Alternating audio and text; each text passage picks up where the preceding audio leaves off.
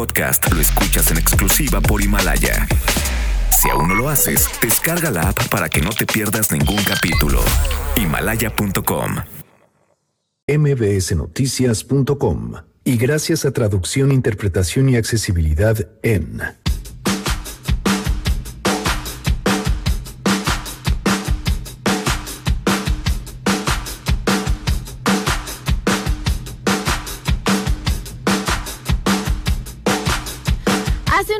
la Ciudad de México le dijo bye bye a las bolsas de plástico. ¿Cómo les ha ido? Hoy preparamos una mesa justo sobre este tema que aún no termina. Si es una bolsa desechable, es decir, que solamente la vas a usar por una sola vez, está prohibida. No importa el origen de la bolsa. Además, comenzaremos el 2020 leyendo la primera recomendación de nuestro sensei de los libros, Adán Serret, como parte de nuestro club de lectura. Para iniciar el año en el Club de Lectura hablaremos de una maravillosa novela sobre la culpa, sobre el amor y sobre el incomprensible futuro. Tenemos buenas noticias y más. Quédense. Es jueves, así arrancamos a todo terreno. MBS Radio presenta A Todo Terreno con Pamela Cerdeira. been a long time coming, coming. Seeming like we all been running, running. Feeling like the Wild West gunning, gunning. Listen to our elders shunning, shunning. Flipping on the news, be talking, talking. All about our problems, shocking, shocking. We put on our headphones. Janine, vienes en el día de hoy. Janine, ¿cómo estás? Hola, hola Pam, muy bien, buenas, buenas tardes a todos. Hoy vamos a escuchar algunos temas de, de este proyecto musical que se llama Playing for Change. Este, estamos escuchando una versión de Imagine Dragons que se llama Love. Y bueno, lo que ha hecho esta, este proyecto es como grabar canciones en las distintas culturas del mundo. Entonces tú estás viendo el video y son de, de diversos lugares, puede ser México, la India, Japón, y, hacen el video, está padrísimo, está bien bonito, entonces vamos a escuchar varias versiones. Ok, muy bien. Gracias. Gracias. Janine. Entonces, ni le escriban, ya decidió que vamos a escuchar. Bueno, salud en la arroba Janine MB. Gracias, Jan.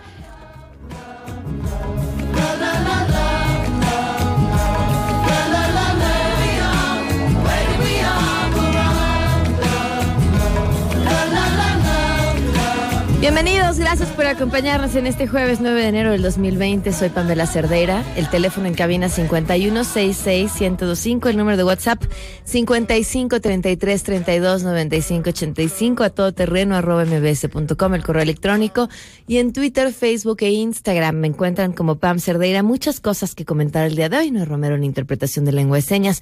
Lo pueden ver y seguir a través de www.mbsnoticias.com. Y bueno, pues varios temas en el asunto de eh, salud por lo pronto.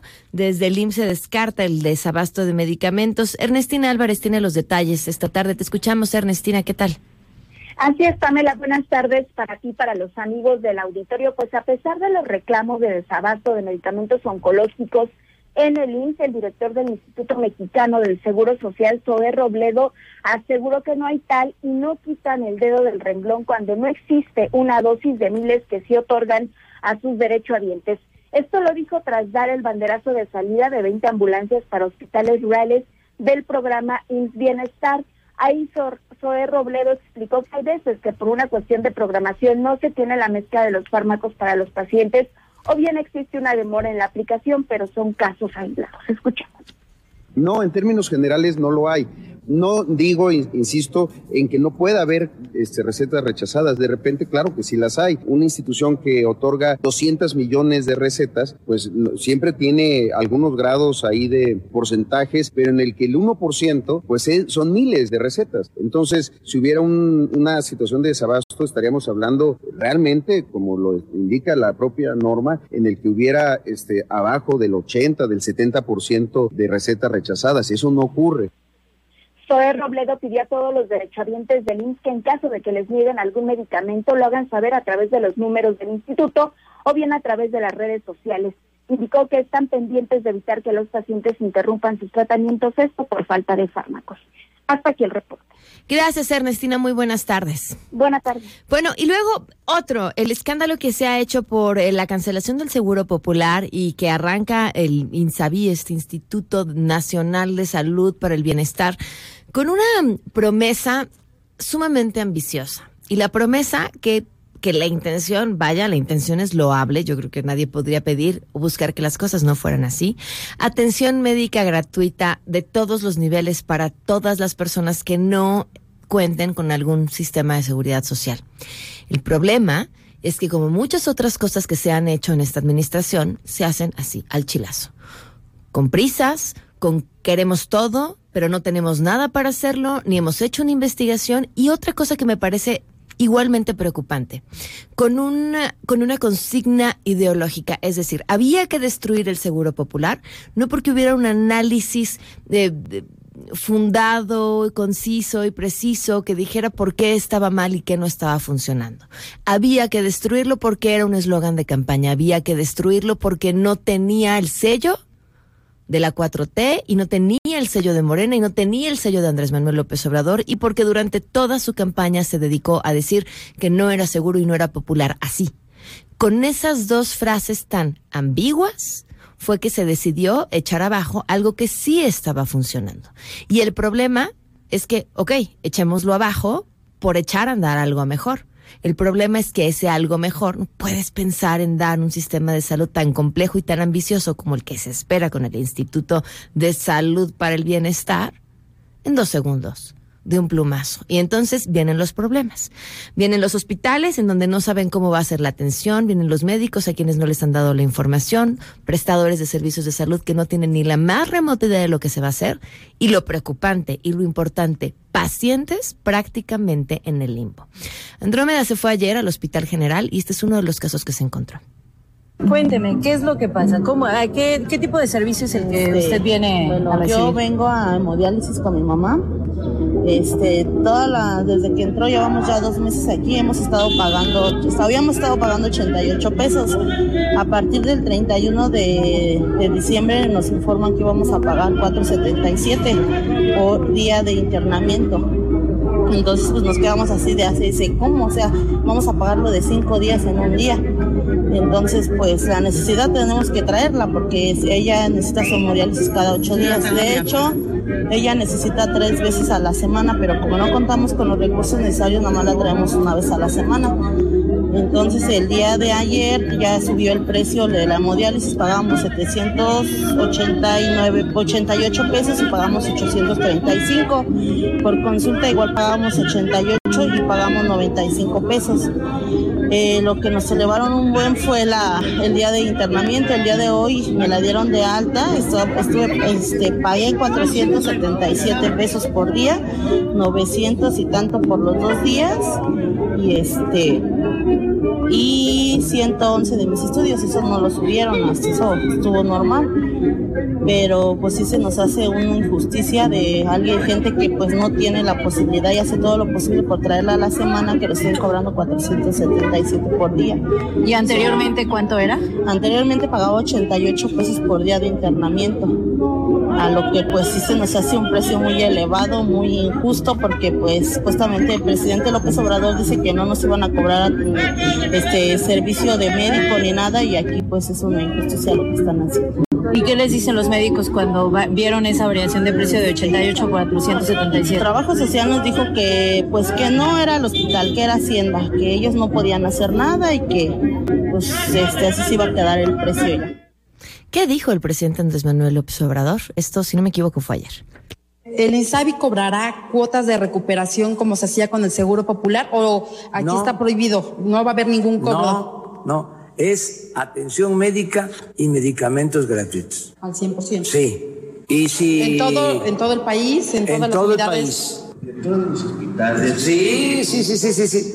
Ahí hay que... Claro, no, no, no. Tiene que hacerse una labor, ¿sí? Y ustedes me van a ayudar, me va a ayudar la gente, todos. Miren, los populistas de Dinamarca y de Noruega garantizan el derecho a la salud y la salud en Dinamarca es gratuita, está en lo que ellos conocen como estado de bienestar Hay protección al ciudadano desde que nace hasta que muere. Eso es el estado de bienestar. Entonces nosotros lo que queremos es crear un sistema de salud pública de primera y gratuito, porque la salud como la educación, por eso no nos entendemos.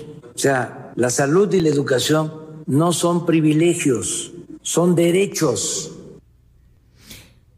Insisto, y eso es loable. El problema es que los populistas de Dinamarca, como él lo dijo, invierten en salud el 10% del Producto Interno Bruto. En México poco más del 2%. Entonces, necesitamos recursos para tener un sistema de salud así. Porque cuando decimos va a haber salud gratis para todas las personas, alguien tiene que pagar. Los medicamentos no son gratis. Los médicos nuevos que quieren reclutar, pues también cobran. Las enfermeras también cobran. Todas las personas cobran por hacer su trabajo y cuesta. Entonces, ¿de dónde va a salir ese dinero? E, ese es el tema. Que ahora, esto dijo el presidente, pero ¿qué dijo eh, el Instituto de Salud para el Bienestar? El Instituto de Salud para el Bienestar brinda servicios médicos en primer y segundo nivel de atención para todas las personas que no cuestan con seguridad social, es decir, en centros de salud, centros de salud, perdón, que no cuentan con seguridad social, es decir, en centros de salud, centros de salud con servicios ampliados, unidades médicas del IMSS Bienestar, unidades de especialidades médicas y hospitales generales, rurales y comunitarios que ofrezcan servicios de primer nivel. Los institutos nacionales de salud y hospitales federales brindan atención de tercer nivel, es decir, de muy alta especialidad y de acuerdo con el artículo 54 de la Ley de Institutos Nacionales de Salud atenderán padecimientos de alta complejidad, diagnóstico y de tratamiento. De acuerdo con el artículo 36 de la Ley General de Salud, los Institutos Nacionales de Salud y Hospitales Federales están sujetos a obtener cuotas de recuperación, que eso ya sucedía antes y, y estas cuotas de recuperación se hacen según lo que cada persona pueda pagar que es distinto, insisto, no le han explicado bien. O nos mienten así, porque está más fácil decir que les vamos a dar salud a todos en todos los niveles y gratis y a nadie le va a costar. O nadie se ha sentado a explicarle por qué no sucede así y por qué es como tiene que suceder. O no importa, pues si solamente las personas que van a los hospitales son las que saben cómo está el tema y podemos quedarnos en el discurso y engañar al resto de la población de que ya tenemos el sistema de salud de Dinamarca, claro, con el dinero que nos alcanza o que nosotros le queremos invertir, que es mucho menor, este, pues ya ahí se quedan. Eh, y el, y el problema es, está en ese, no es que no queramos un buen sistema de salud, eso a lo que están aspirando sería maravilloso. No se puede hacer de un día a otro. Se tiene que hacer planeado y se necesitan recursos. Y de lo contrario, lo que están haciendo es un engaño. Es, se están construyendo una campaña política a costa de la salud de las personas y de la esperanza de las personas. Y eso, eso no se vale. Tenemos buenas noticias.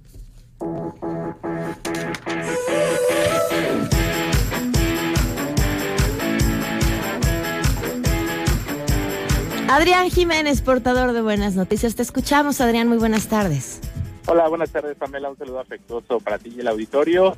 Autoridades capitalinas inauguraron la rehabilitación del área natural protegida Sierra de Guadalupe, ubicada en la alcaldía Gustavo Amadero, con lo que aperturan otro espacio de reserva ecológica para que las personas disfruten de la naturaleza al tiempo que se impulsa el cuidado y preservación de estas zonas. La jefa de gobierno, Claudia Sheinbaum, dijo que este parque forma parte del programa Sembrando Parques, mediante el cual se buscan recuperar 16 espacios verdes con una inversión de más de mil millones de pesos, esto como medida en beneficio del medio ambiente y de la salud de la población. Vamos a escuchar parte de lo que dice pero estamos interviniendo en 16 espacios públicos para poderlos rescatar, hacer áreas verdes, porque una ciudad a veces se piensa nada más como si fuera gris, nada más en sus edificios, en sus calles, en los servicios urbanos, en la iluminación, pero las ciudades si no tienen espacios verdes se mueren.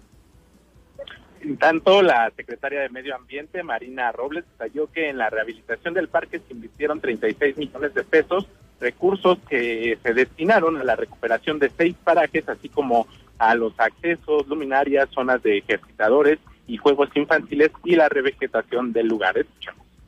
La inversión que se está haciendo en este sitio es de casi 36 millones en toda la Sierra de Guadalupe, en el Parque Vicente Guerrero, en el Parque Zacatenco, en el paraje Vista Hermosa, en el paraje La Mora, en el paraje del Árbol y en el paraje San Juan Izhuatepec.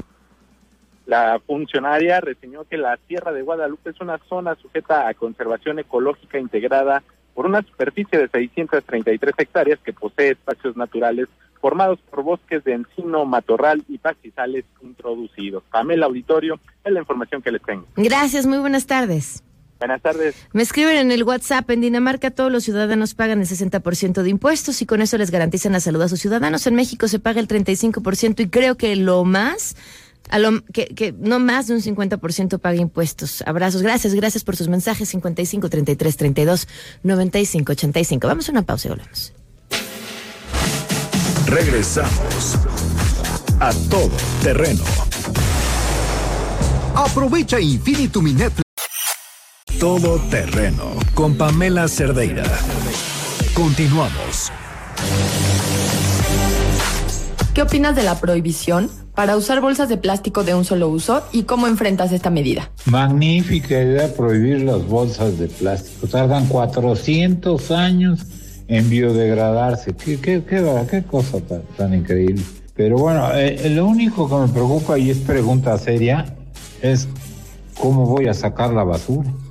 Pienso que está bien que ya no se ocupen tantas bolsas porque la verdad es un desperdicio y mucha basura y no, nos tenemos que reeducar y, e inventarnos otras cosas de cómo, cómo, cómo llevar nuestros productos y sin andar siempre cargando una bolsita me parece ridícula porque hay, hay, mucha falta de información. Existen bolsas compostables que ya estaban en uso y también las, las retiraron del mercado bajo el pretexto de, de esta nueva campaña.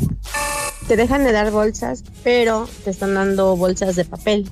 Entonces, ¿qué sentido tiene que quiten el PET cuando están matando, talando más árboles? No le veo el sentido.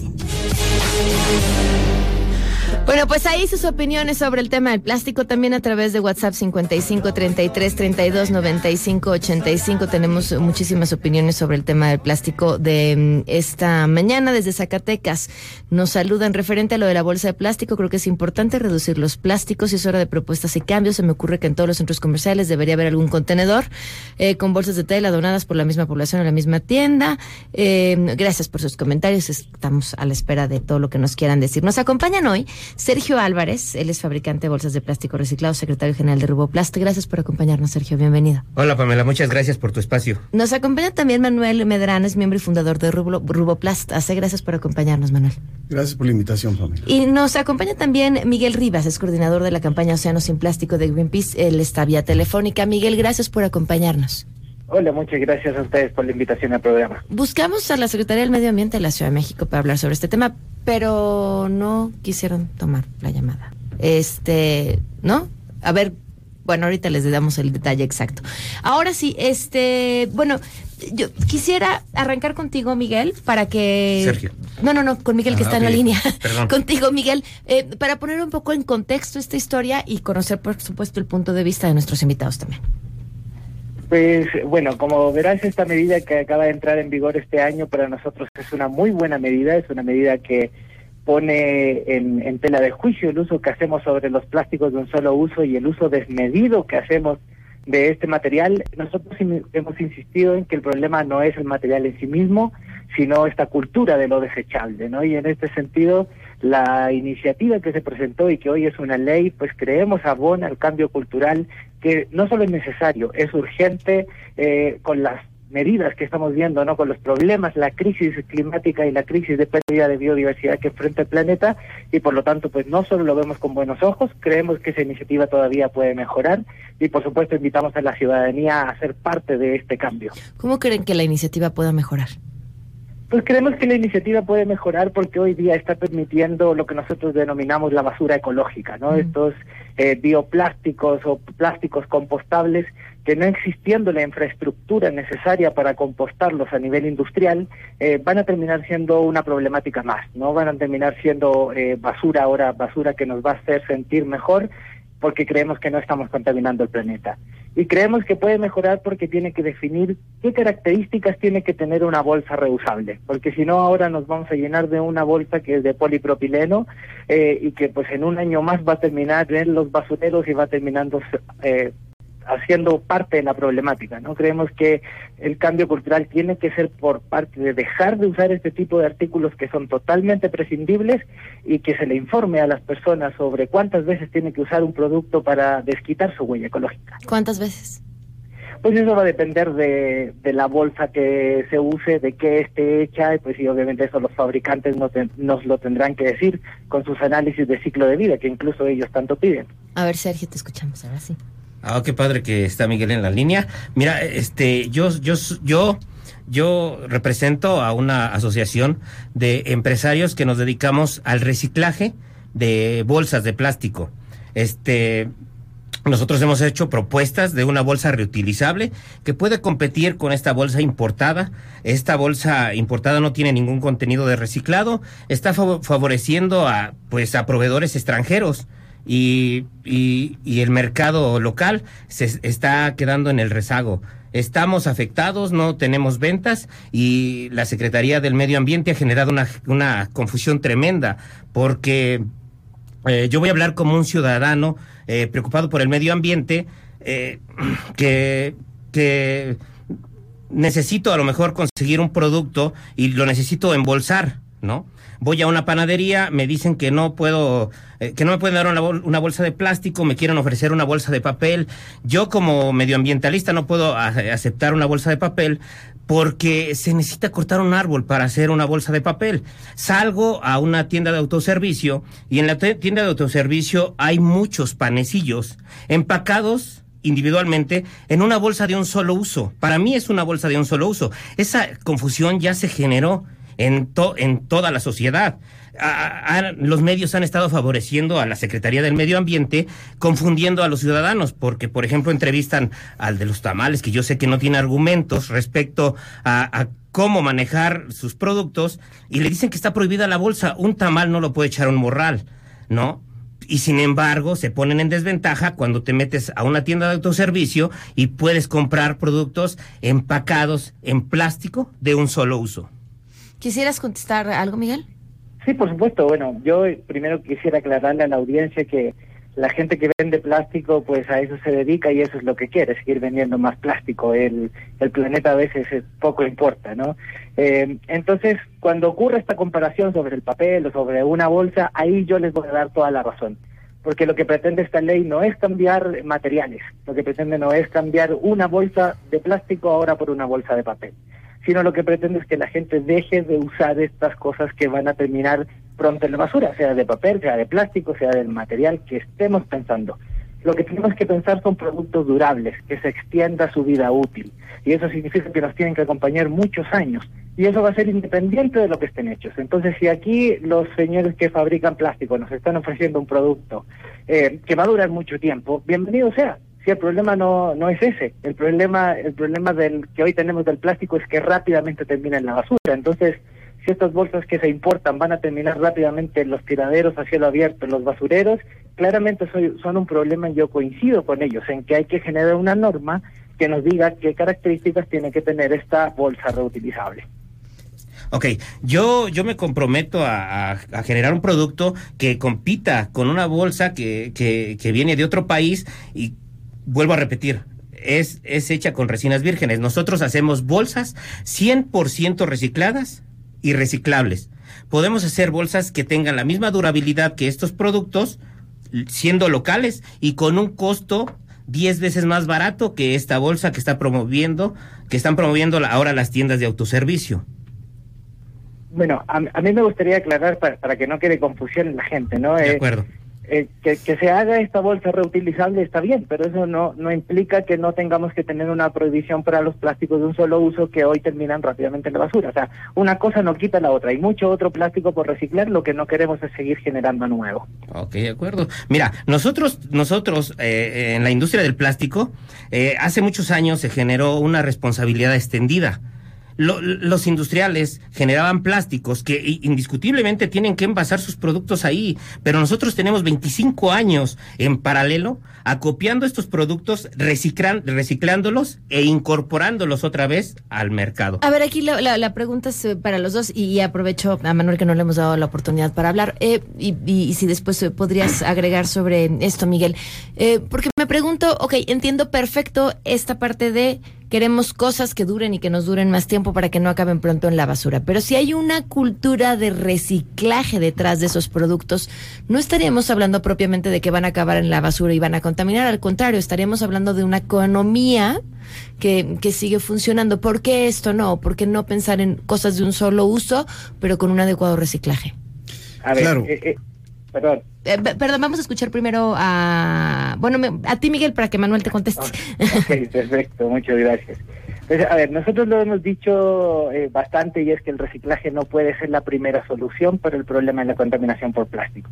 Simplemente por dos cosas. Una, porque hemos idealizado el proceso del reciclaje desde que nos lo enseñan en el colegio, pensando que el reciclaje básicamente es inocuo, como si no contaminara, como si no necesitara energía. Eh, pues obviamente es mejor que la resina virgen, eso sí, tengo que dejarlo súper claro, pero el reciclaje es otro proceso más que además eh, contribuye a la contaminación, ¿no? No es que no contribuye, mágicamente absorbe dióxido de carbono, sino todo lo contrario. Y lo segundo es que nosotros esperamos que los eh, productos se reduzcan antes de que sean utilizados. Eso quiere decir que si utilizamos la cultura de las 3R, 5R o el modelo de economía circular que, del que tanto habla la industria, lo primero que tenemos que hacer es reducir la cantidad de residuos que se generan, no seguir pensando que vamos a producir más con esta esperanza de que van a ser reciclados. ¿Por qué? Porque las tasas de reciclaje son muy pequeñas. Eh, aquí hay gente que se dedica a las bolsas, nos dirán que el reciclaje de las bolsas anda alrededor del 26% en México, pero en general, eh, si nosotros sacamos al PET de la ecuación, las tasas de reciclaje son muy pequeñas. Mm. Entonces, eh, el reciclaje no puede ser la primera solución. Sí es una parte de la solución y es una parte de la economía circular, pero no puede ser la principal porque de lo contrario vamos a seguir generando más y más y más plástico con esta promesa de que solo una fracción va a ser reciclada. Manuel.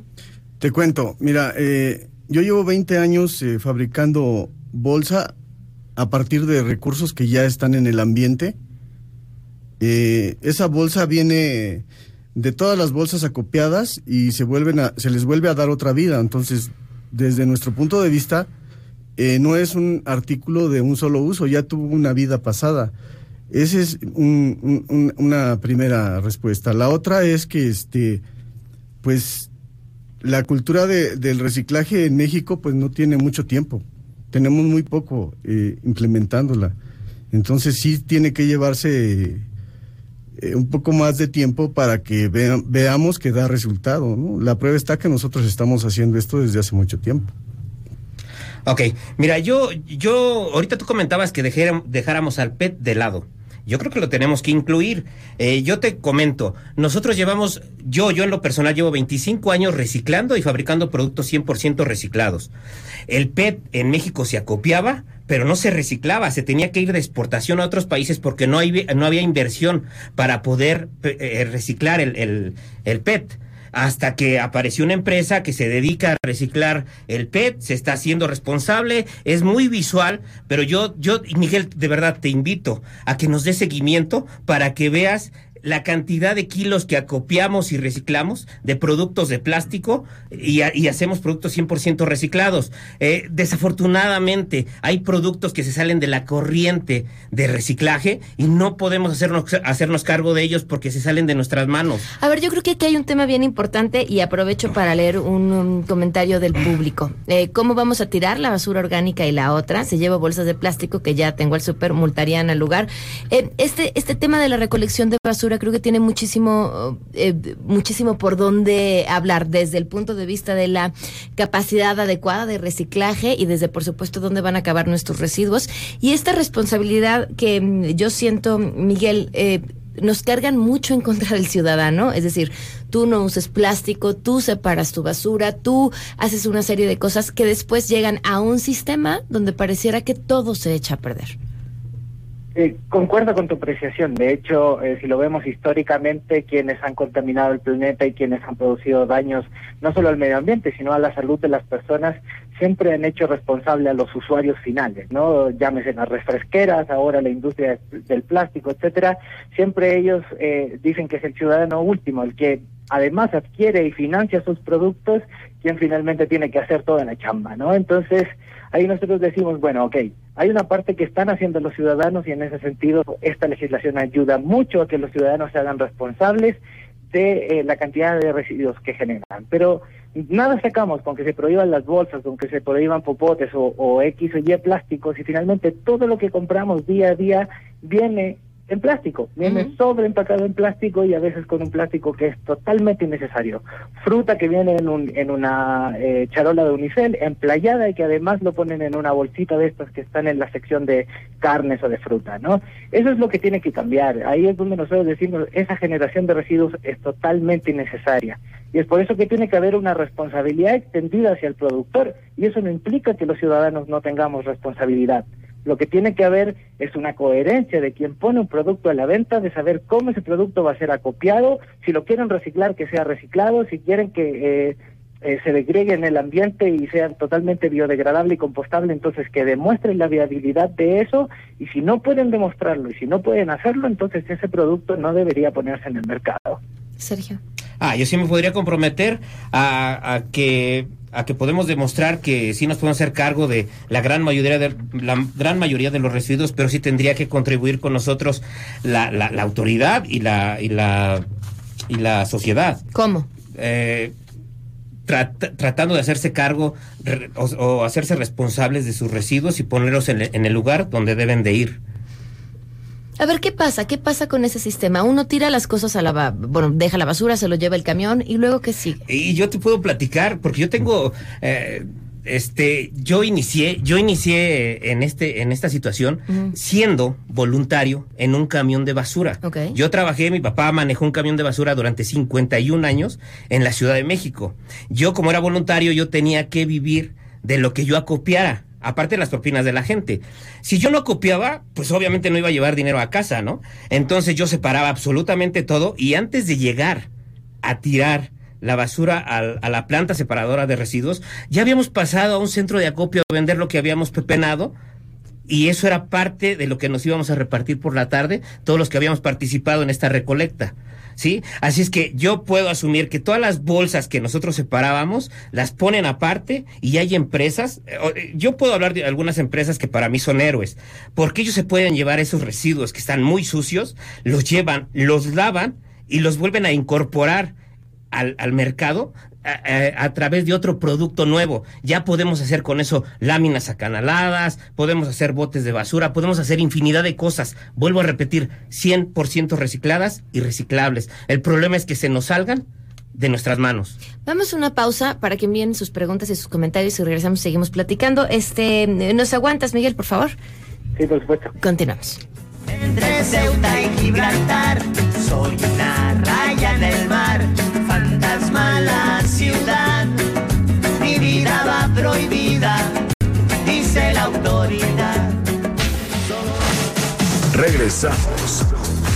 a todo terreno. Transmitiendo 24 horas al día desde Mariano Escobedo 532, Ciudad de México. 180.000 watts de potencia. XHMBS 102.5. Frecuencia modulada. MBS 102.5. Estamos contigo. MBS 102. A todo terreno. Con Pamela Cerdeira. Continuamos. Don't worry, be happy.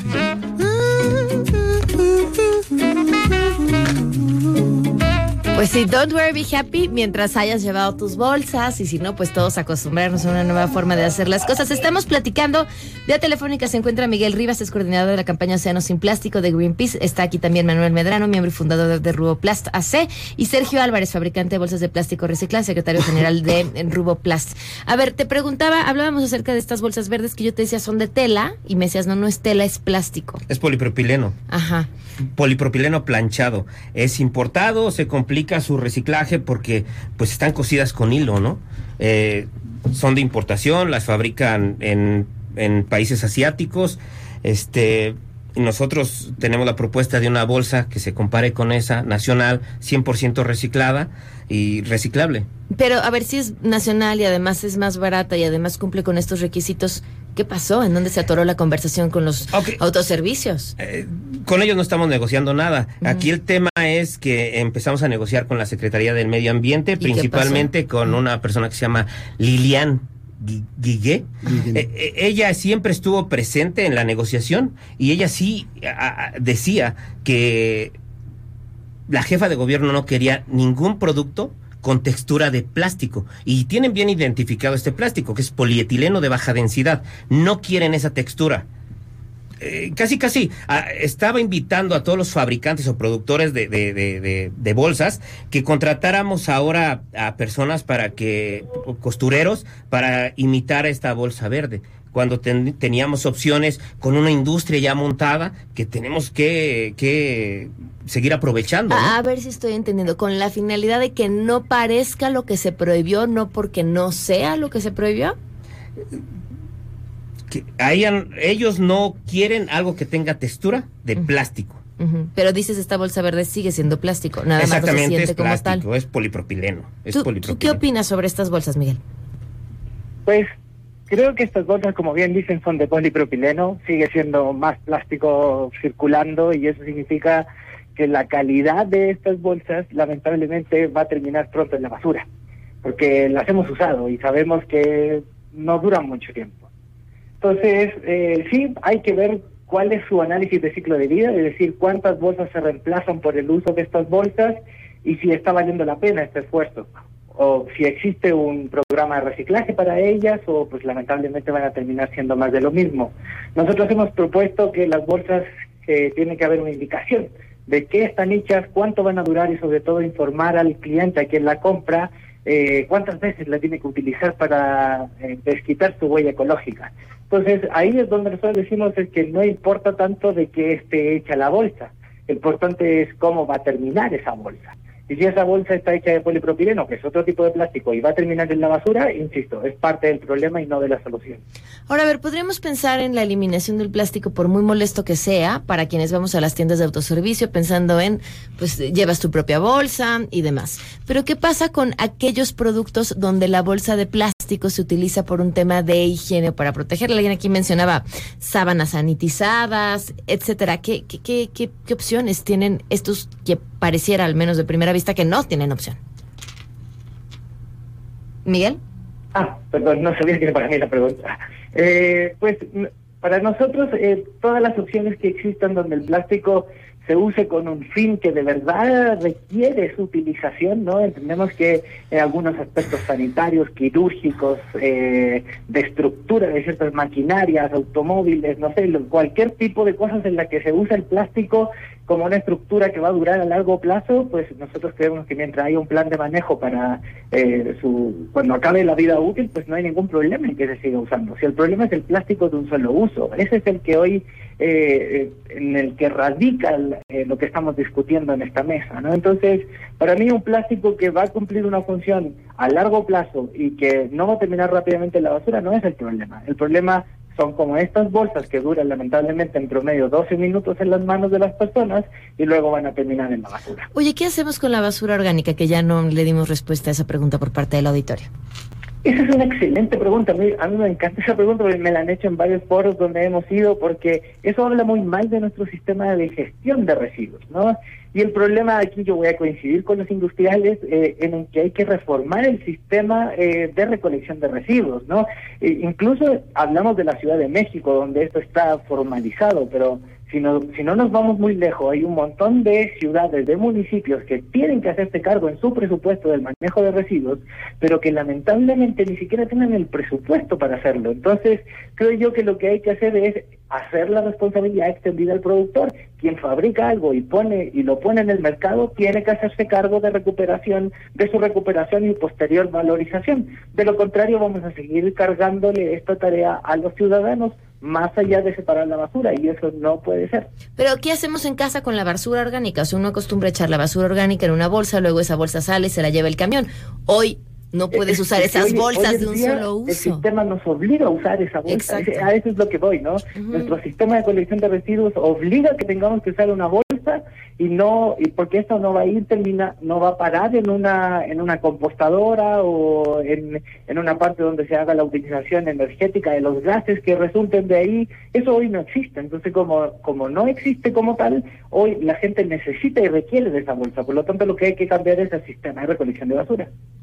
Se apresuraron en tomar esta decisión yo diría que no. Yo diría que no. Incluso vamos muy tarde. Eh, creo que es perfectible de mejorar. A eso es lo que voy. Creo que la iniciativa todavía puede ser mejorada, pero en el sentido de reducir los contaminantes desde su origen, no como quieren eh, la industria del plástico, que en realidad la quieren cambiar, pero para que permita un cierto porcentaje de, de material reciclado en las bolsas, etcétera. Hacia allá no tiene que modificarse, tiene que modificarse en el sentido que de verdad cambie el patrón de producción y consumo. Manuel.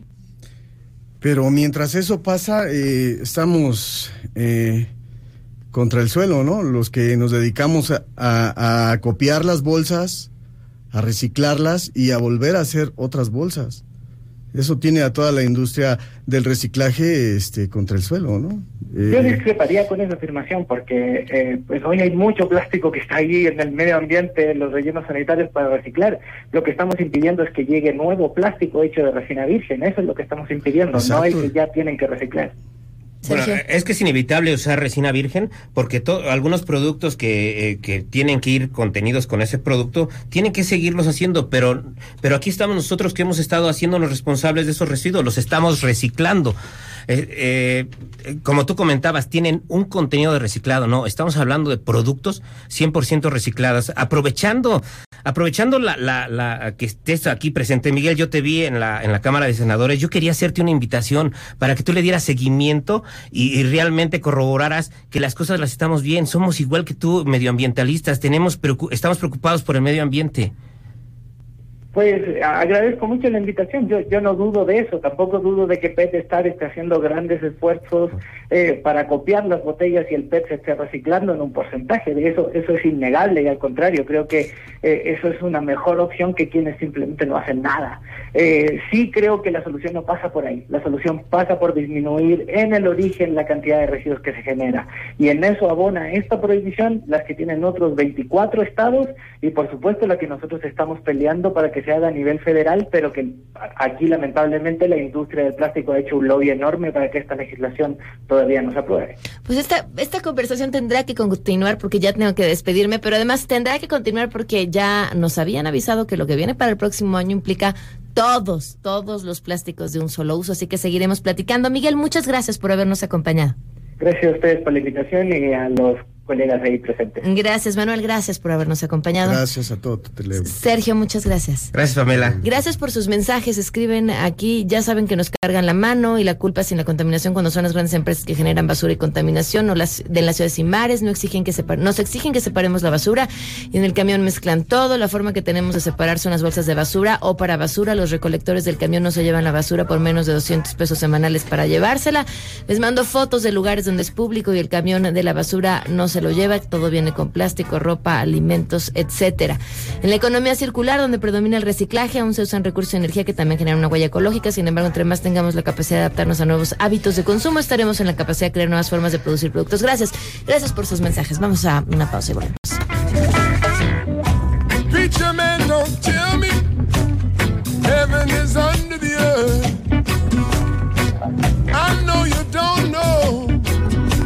But life is really worth. It's not all that glitters is gold. Half the story has never been told. Regresamos a todo terreno. Si tienes un auto, seguramente sabes todo terreno con Pamela Cerdeira. Continuamos. Adán Serret. Adán Serret. Líder, gurú, presidente, Tlatuani. El mero mero del club de lectura de A Todo Terreno.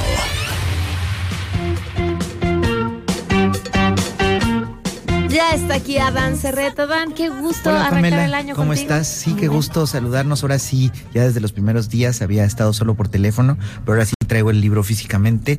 Un Sin libro- plástico. Sin plástico, le quito luego, luego el, el- el plástico. Eh, debo confesar que sí tengo algunos libros todavía con plástico en mi casa. Eso quiere decir que algunos no los has leído. Antes era como, tenías que romperle las páginas hace 100 años. No me tocó, obviamente. Y así sabía cuando alguien estaba bloqueando que lo había leído y de repente dabas cuenta que, faltaban muchas páginas, que no. Así ahora te das cuenta cuando los tienes en plástico, eh, que también es un tema polémico que tanto los libros necesitan. Me decías que era necesario si no Pues se sí, deshacían. se hacen pedazos sin, sin plástico. Incluso, pues los libros de los niños se tienen que forrar, ¿no? Porque si no se empiezan a descarapelar. Bueno, habría que pensar en otras, en otras envolturas, quizás. No, bueno, no soy vamos a seguir platicando del tema por, por siempre. Yo creo, Adán, cuéntanos. Bueno, pues traigo un libro eh, espectacular, en verdad me gustó muchísimo. Es una escritora de ascendencia iraní, bueno, ahora que Irán está en los reflectores, pero ella es sueca y escribe en, en sueco. Eh, el nombre no está muy fácil, se llama Golnaz Hamshtemazade Bonde. La novela se llama Lo que Lo fuimos. pronunciaste un poco mal. Mi iraní no está muy bien, aunque insisto, ella escribe en, en- en sueco, se llama Lo que fuimos. Y es una novela, hay una de las frases eh, atribuidas a Borges que supongo que no son ciertas. Borges es, fue un, un escritor eh, muy particular que él mismo se marcó su propio destino. A Borges le gustaba hacer muchos apócrifos. Un apócrifo era, él citaba muchos libros que no existían Ok. y la gente le creía. Y singularmente ahora que está internet, hay muchísimas frases atribuidas a Borges que él jamás escribió. Entre Se algunas llama muy buenas. Karma. Karma. Una muy buena, por ejemplo, es que la maravilla de leer es que cuando te mueras viviste muchas vidas y no solo una. Eh, bueno, es casi un lugar común eso. Pero creo que para hablar de esta novela de Golnaz, esta escritora nacida en el 83, eh, lo que fuimos. Es muy interesante eh, eh, esto, o me parece que la describe al 100%. Leer esta novela, lo que fuimos, es estar dentro de una vida. Ella hace un ejercicio muy interesante. Eh, Irán lleva un tiempo ya viviendo una situación política muy complicada. Eh, ella eh, justamente habla en los ochentas más o menos, eh, sitúa el comienzo de la historia, cuando un- una mujer va a una manifestación y a partir de ahí su vida cambia, algo muy parecido a lo que sucedió aquí en Tlatelolco, digamos, en el Ujú. 68, ¿no? De repente que él, eh, se ataca a los jóvenes que están en una manifestación y a partir de ahí cambia su vida. Es una novela, como dice allí, eh, sobre la culpa, sobre el amor, pero sobre todo sobre el amor familiar, sobre los vínculos que tenemos con la familia, que eso siempre es muy complicado. Quizás de los amores más conflictivos que todos tenemos son hacia los hermanos, hermanas, padres, ¿no? Como que es algo muy potente que a la vez te, te marca un destino Claro. que aunque no te guste vas a tener que vivir y lidiar con eso, ¿no? Eh, creo que ella hace un ejercicio increíble con Nas, este es su segundo libro, y es que escribe la historia en primera persona, pero como si fuera su madre. Es una historia eh, donde comienza a hablar del futuro y eso me gusta mucho. Eh, llega una edad en la que te preguntas todos, quizás después de los 30, el futuro se me hace que ya es hoy, en este momento llegó, o qué va a ser el futuro. Creo que es una, una novela que dialoga con eso, por lo tanto ve muchísimo al pasado. Eh, insisto, es una novela que es vivir la vida de alguien más, entrar en la piel de alguien más, y eh, por si fuera poco, esto además también nos habla de lo que significa ser mujer en Irán, ¿no? Creo que Uf. también eso es durísimo. Eh, lo escribe desde una posición de vida eh, muy diferente y allá en Suecia, en un país que es todo lo contrario en ese sentido, Irán, donde hay libertades individuales, donde las mujeres no tienen que, que vivir como, como viven en Irán. Sin embargo, lo que decía es que tú no escoges dónde naces y ella dice, ojalá una vez que dejaras todo atrás podamos vivir felices para siempre, pero no, ahí va a estar. Y creo que en ese sentido las novelas son muy interesantes porque te ayudan a vivir una vida o te puedes ver reflejado en una vida muy parecida a la que vives, ¿no? No solo la de los cuentos de hadas. Sí, y eh, creo que esta novela además tiene una fascinación por el mundo eh, persa, por ese mundo iraní que por más terrible que sea tiene un encanto increíble. Eh, Recordemos que la cultura persa es de las más antiguas, tienen unas tradiciones eh, poéticas, unas tradiciones de vida también y, como cultura potentísimas. Entonces creo que este es un libro muy interesante para acercarte a una familia muy particular, donde como en las grandes novelas siempre encuentras eh, la universalidad, como decía Tolstoy en Ana Karenina al principio, que es muy famoso por hablar de frases trilladas. Todas las familias eh, felices son iguales, pero cada familia eh, infeliz es particular. Yo leo esto de Tolstoy como no existen las familias felices, sino todas las familias infelices y así cada familia es original. Sin embargo, hay eh, diálogos entre ellas y creo que eh, no hay nada mejor y, ningún género ni eh, que describa mejor el, el, mundo tan terrible de la familia y también tan increíble y maravilloso como esta, como las novelas, ¿no? El género. Esta lo que fuimos y eh, para cerrar es la relación entre madres e hijas. Entonces, bueno, a ver qué les parece. Nos convenciste, Adán. Recuerden, uno, seguir a Dan Serret, arroba Dan Serret, y en goodreads.com buscan el grupo a todo terreno y ahí encuentran pues los libros que hemos estado leyendo prácticamente desde el día uno que Adán Serret eh, nos ha dado la posibilidad de, acercarnos y que además ha sido una experiencia increíble. Lo que fuimos, vamos, di el nombre otra vez, que Golnas Hashes más Sade, no puedo decirlo, Bonde. Golnas. Ahorita lo pongo en, en Twitter porque eh, es muy difícil de pronunciar, pero bueno, como dice bueno en una canción, es tiempo para hablar de nombres impronunciables. Muy bien, gracias, Adán. Gracias a ti, Pamela. Sheila, cuéntanos qué se está cocinando. Hola, Pam. Buenos días a ti y a todo el auditorio. Pues fíjate que en la preparatoria número 9 se realizará a la una de la tarde, ya en unos minutitos más, una reunión entre autoridades universitarias y la comunidad estudiantil.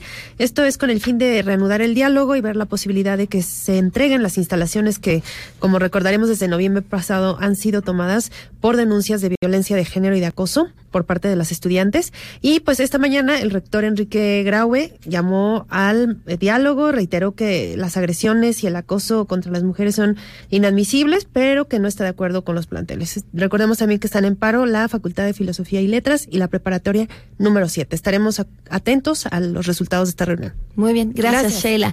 Gracias por habernos acompañado. Recuerden que si se pierden alguna de las emisiones de este programa, en himalaya.com nos, nos encuentran, pueden descargar la aplicación, no importa cuál sea su sistema operativo, está más fácil de utilizar que Goodreads. Y ahí, ahí también les vamos a apuntar el nombre del libro porque podemos hacer comunidad y demás, y entonces compartirles el nombre del libro, la fotografía y todo, para que sigamos la conversación a través de ese medio. Gracias, gracias, Alan. Gracias, Tipa. Eh, nos vamos, se quedan en mesa para todos.